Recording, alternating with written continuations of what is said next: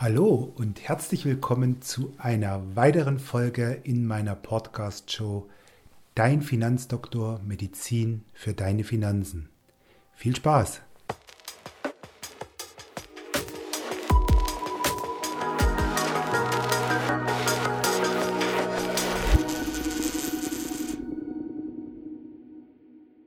Inflation ist heute das Thema. Inflation gekommen, um zu bleiben. Ja, also vor zwei Jahren hätte niemand auch nur ansatzweise gedacht, dass wir mal wieder Inflationsraten sehen werden, die zweistellig sind. Wir dachten immer, Inflationsraten in dieser Größenordnung, das ist nur was für irgendwelche südamerikanischen Länder oder für südeuropäische Länder, zum Beispiel Italien. Griechenland. Nein, die Inflation ist zurück. Und sie ist tatsächlich zurück, um nicht nur kurzfristig, also transitory, wie der Amerikaner zu sagen pflegt, transitory zu sein, vorübergehend. Nein, sie wird bleiben. Und wir werden uns, wir werden uns alle an höhere Inflationsraten gewöhnen müssen. Also das schon mal vorweg, bevor ich dann ein bisschen mehr in die Tiefe des Themas hineinschaue. Wir werden auch in den nächsten Jahren Inflationsraten sehen, die sich, da sind sich die Experten noch gar nicht einig, wohl in der Größenordnung um die 4 bis 6 Prozent bewegen werden. Hoffentlich eher in Richtung 4 Prozent. Nur das Inflationsziel, was sich die Europäische Zentralbank ja, und, und auch die amerikanische Federal Reserve gesetzt haben, nämlich in dieser Größenordnung um die 2% die Inflation zu steuern, das wird wohl auf mittlere Frist schwer zu realisieren sein.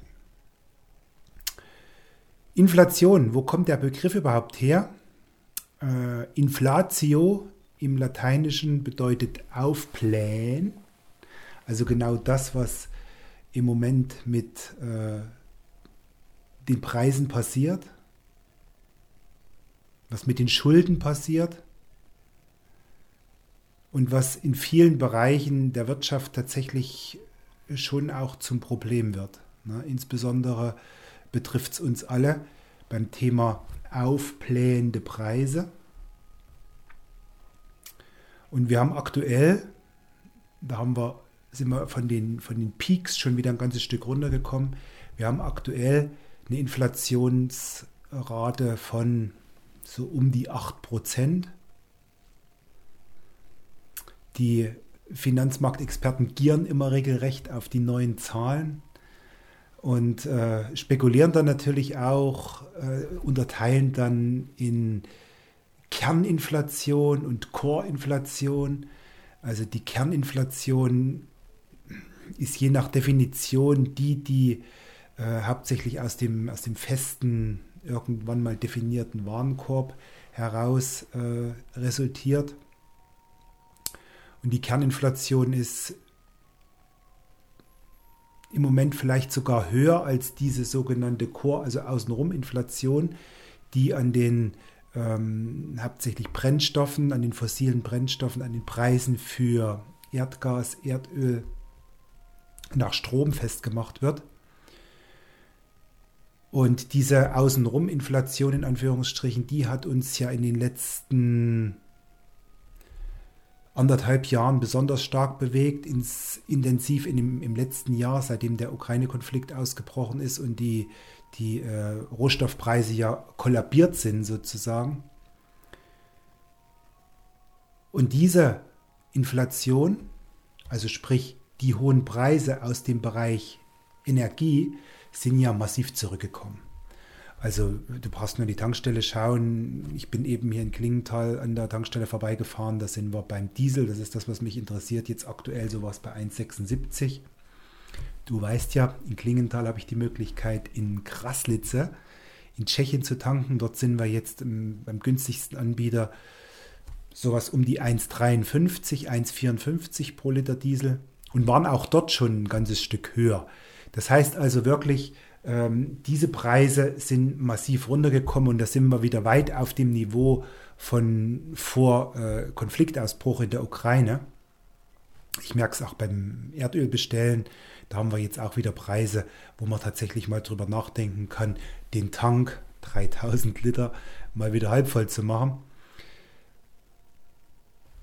Schauen wir mal, wo das hingehen wird. Im Moment stehen eher die Zeichen für diese Energiepreise auf, naja, ich sag mal so seitwärts.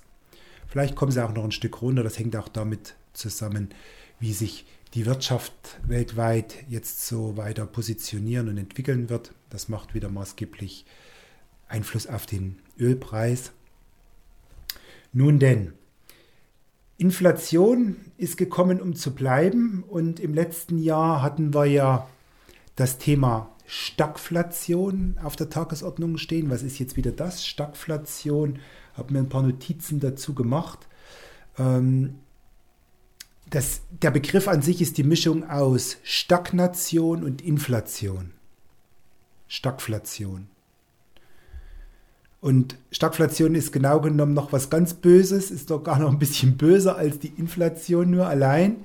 Denn bei Stagflation ähm, ist, ist, wenig bis gar kein Wachstum wirtschaftlich mehr da. Wir haben äh, ein massives gestörtes Lieferverhältnis, was die Lieferketten anbelangt. Die Inflation galoppiert regelrecht. Lieferketten sind unterbrochen, das hatte ich gerade schon gesagt. Und äh, dieses ganze Thema war natürlich auch maßgeblich mit äh, konfrontiert mit der ganzen Gas-, Öl- und Strompreiskrise. Aus der Stagflation haben wir uns dann so langsam wieder rausbewegt und gehen jetzt, sind dann wirklich in die, in die äh, mehr in die klassische Inflation hineingekommen, wobei auch noch nicht hundertprozentig abzusehen ist, ob wir jetzt nicht wieder so eine so eine Mischform haben, die schon noch eine Stagflation ist.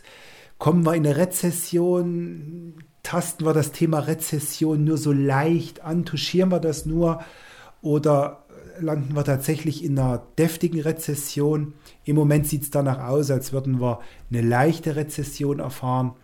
Das heißt also, das Thema Stagflation bleibt uns noch ein Stück weit erhalten. Ähm, verstärkter kommen aber tatsächlich die klassischen Merkmale ähm, der Inflation. Und äh, ja, wichtig, wichtig für uns ja immer zu wissen, was hat das nun für Auswirkungen? Was, wir reden immer viel über Inflation und Geldentwertung und alles wird teurer. Äh, die Preise marschieren in utopische Höhen haben wir ja zum Teil auch gesehen. Noch vor wenigen Monaten, vor drei, vier Monaten, war der Einkauf von Lebensmitteln sicherlich um 10% teurer, als er jetzt schon wieder ist. Also auch die Lebensmittelpreise sind langsam runtergekommen. Und wir kommen ja auch von der Inflationsrate ja teilweise jenseits der 10% und sind jetzt bei 7, und bei knapp unter 8%, je nachdem, was für die Bemessung zugrunde gelegt wird. Also hier merkst du es konkret. Du merkst konkret bei dir im Geldbeutel, dass du für deinen Wocheneinkauf, das merken wir genauso, wir kaufen für drei Personen ein und da hatten wir im Schnitt schon in den, in den Hochphasen tatsächlich für unseren Einkauf 10 bis 20 Euro, manchmal 25 Euro, je nachdem, was man braucht, an Mehrausgabe im Vergleich zu vorher. Da habe ich das Tanken noch gar nicht mit berücksichtigt. Das hat richtig ins Kontor reingehauen und haut auch noch ins Kontor rein, weil die Benzinpreise, die Dieselpreise sind natürlich nach wie vor immer noch hoch und werden es auch bleiben. Das hat ja auch ein Stück weit mit dem ganzen Green Deal-Thema zu tun. Hier ist uns ja glücklicherweise die letzte Stufe der Ökosteuerreform äh, erspart geblieben. Die ist aber auch nur verschoben worden in die Zukunft. Also von daher werden wir uns auch hier auf natürlich höhere Preise einstellen müssen und werden uns daran gewöhnen müssen. Du spürst die Inflation aber auch noch anders. Nicht konkret so greifbar jede Woche wie beim Einkauf, aber deine Vermögenswerte, und da spreche ich insbesondere die Geldwerte an, verringern sich. Und bleibt mal bei dem Beispiel einer 10%igen Inflation, lässt sich schöner rechnen. Wenn du 100.000 Euro in Geldwerte investiert hast oder wenn du 100.000 Euro zu Hause liegen hast, wenn du 100.000 Euro in einem Bausparvertrag hast, wenn du 100.000 Euro auf dem Tagegeld hast, wenn du 100.000 Euro in der klassischen Lebensversicherung hast, dann bedeutet das nach einem Jahr Kaufkraftverlust von 10.000 Euro. Und rechne dir aus, was das in 10 Jahren bedeutet. Die Inflation wird nicht so hoch bleiben, aber sie wird dauerhaft höher bleiben, als wir das bisher kannten. Und selbst wenn sie nur bei 5% liegt, dann bedeutet das auch, nach 10 Jahren hast du dein Vermögen halbiert. Und das wird immer dann spannend, wenn du Vermögen aufbaust, was du später für die Altersvorsorge zur Seite legst.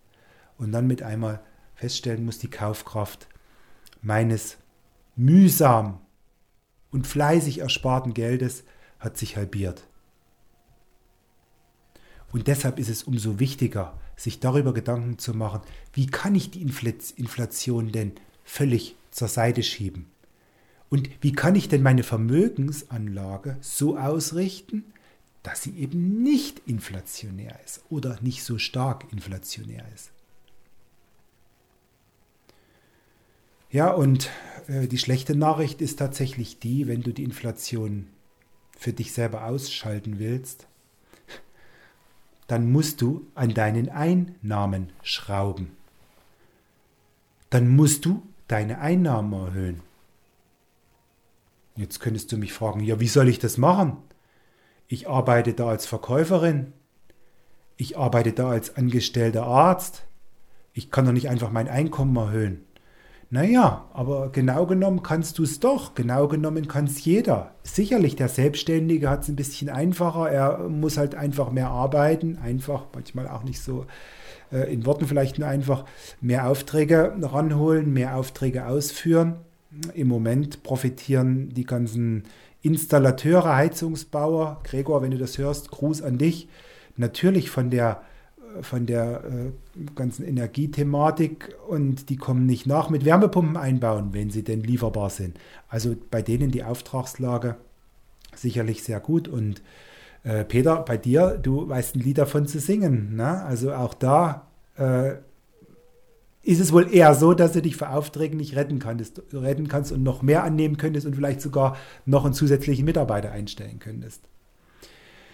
Aber wie funktioniert es zum Beispiel für denjenigen, der als Verkäufer oder Verkäuferin arbeitet? Tja, dann muss man eben auch mal drüber nachdenken, so vorzugehen, wie das in der Familie Ehlert, also bei uns passiert ist. Meine Frau ist ja mit ihrer Gründung, mit ihrer äh, äh, Geschäftseröffnung des Treffpunkts Natur voll in die Corona-Phase reingekommen. Also da ging gar nichts, da wurden überhaupt keine Einnahmen generiert. Vorher war sie in einem gut dotierten Angestelltenverhältnis, ihre Einnahmen sind auf Null zurückgefallen. Jetzt gab es zwei Möglichkeiten. Ich gleiche das aus, was ich natürlich ein Stück weit gemacht habe, aber sie will ja auch ihr eigenes Einkommen. Also arbeitet sie 20 Stunden beim NKD. Was heißt das für dich konkret? Ja, mal drüber nachdenken, wie du dir zusätzliche Einkommensquellen generieren kannst. Und das Einfachste, so du schon mein Kunde bist, empfehle mich doch weiter. Empfehle mich doch professionell weiter. Und dann lässt sich dadurch für dich auch ein kleines Zusatzeinkommen generieren. Man kann auch mal mit seinem Chef reden. Ne? Möglicherweise bist du ja äh, gewerkschaftsgebunden, äh, beziehungsweise in einer, wie sagt man dazu, klar, in, in einer Gewerkschaft vereint. Verdi oder wie die alle heißen, dann kann sich für dich vielleicht sogar so ein Automatismus erstellen jetzt oder zeigen, dass du dann eben von den Tarifverhandlungen profitierst und dann 15 Prozent mehr bekommst wie die Post. Ja, ich persönlich würde mich wohl nicht so davon abhängig machen, wenn ich da für mich selber Möglichkeiten finde, mein Einkommen zu erhöhen. Und es gibt wirklich auch sinnvolle Möglichkeiten. Es muss nicht gleich immer der zeitintensive und vielleicht auch sehr körperlich anstrengende Zweitjob sein. Er kann es aber sein. Nur wenn du dich dafür interessierst, dann gern komme auf mich zu. Mir fallen da spontan ein paar Möglichkeiten ein, die ich zum Teil auch selber nutze und schon genutzt habe. Denn du weißt ja auch in der Selbstständigkeit gibt es Höhen und gibt es Tiefen. Und wenn es Tiefen gibt, dann macht man sich natürlich auch Gedanken, wie kann ich mir jetzt mein monatliches Einkommen tatsächlich auf einem Niveau halten, äh, von dem sich gut leben lässt. Ja, und wie machst du es mit deiner Vermögensanlage? Wir sind jetzt schon knapp bei 15 Minuten. Da verweise ich gern auf äh, den das Video bzw. den Podcast, wo ich über die verschiedenen Anlageklassen gesprochen habe. Äh, verlinke ich auch gerne unten in den Kommentaren. Hier geht es natürlich darum, aus den Geldwerten, Sparbuch, Termingeld, Festgeld, Bausparvertrag, kapitalbildende Lebens- und Rentenversicherung, so weit wie möglich rauszugehen und in Sachwerte zu investieren. Und für mein Empfinden und aus meiner Erfahrung heraus die beste Form der Sachwertinvestition ist natürlich die Aktie. Und du weißt, ich bin kein Freund äh, der Einzelaktie, vor allem in der breiten Masse in der Anlageform, weil dann brauchst du selbst Zeit, dann musst du dich selbst intensiver damit beschäftigen. Meine Empfehlung, guter Aktienfonds, guter Mischfonds. Dann kannst du die Inflation weitestgehend außen vor lassen, weil du dort in Sachwerte investierst. Eine Aktie ist ein Sachwert, im Aktienfonds investierst du in 30, 40, 50, 60, 100 Aktien, je nachdem, was es für ein Fonds ist investierst in Produktivkapital in die erfolgreichsten Unternehmen weltweit und bist damit natürlich auch äh, an der Wertentwicklung der Unternehmen beteiligt, im positiven wie im negativen. Aber eins lässt du außen vor, jedenfalls weitestgehend, und das ist die Inflation. Also achte bei deiner Vermögensanlage wirklich darauf, dass du nur das Nötigste, sprich die die Reserve, die Liquiditätsreserve, da klar, die behältst du im Geldwert äh, und alles andere wandert hinein in die Sachwerte.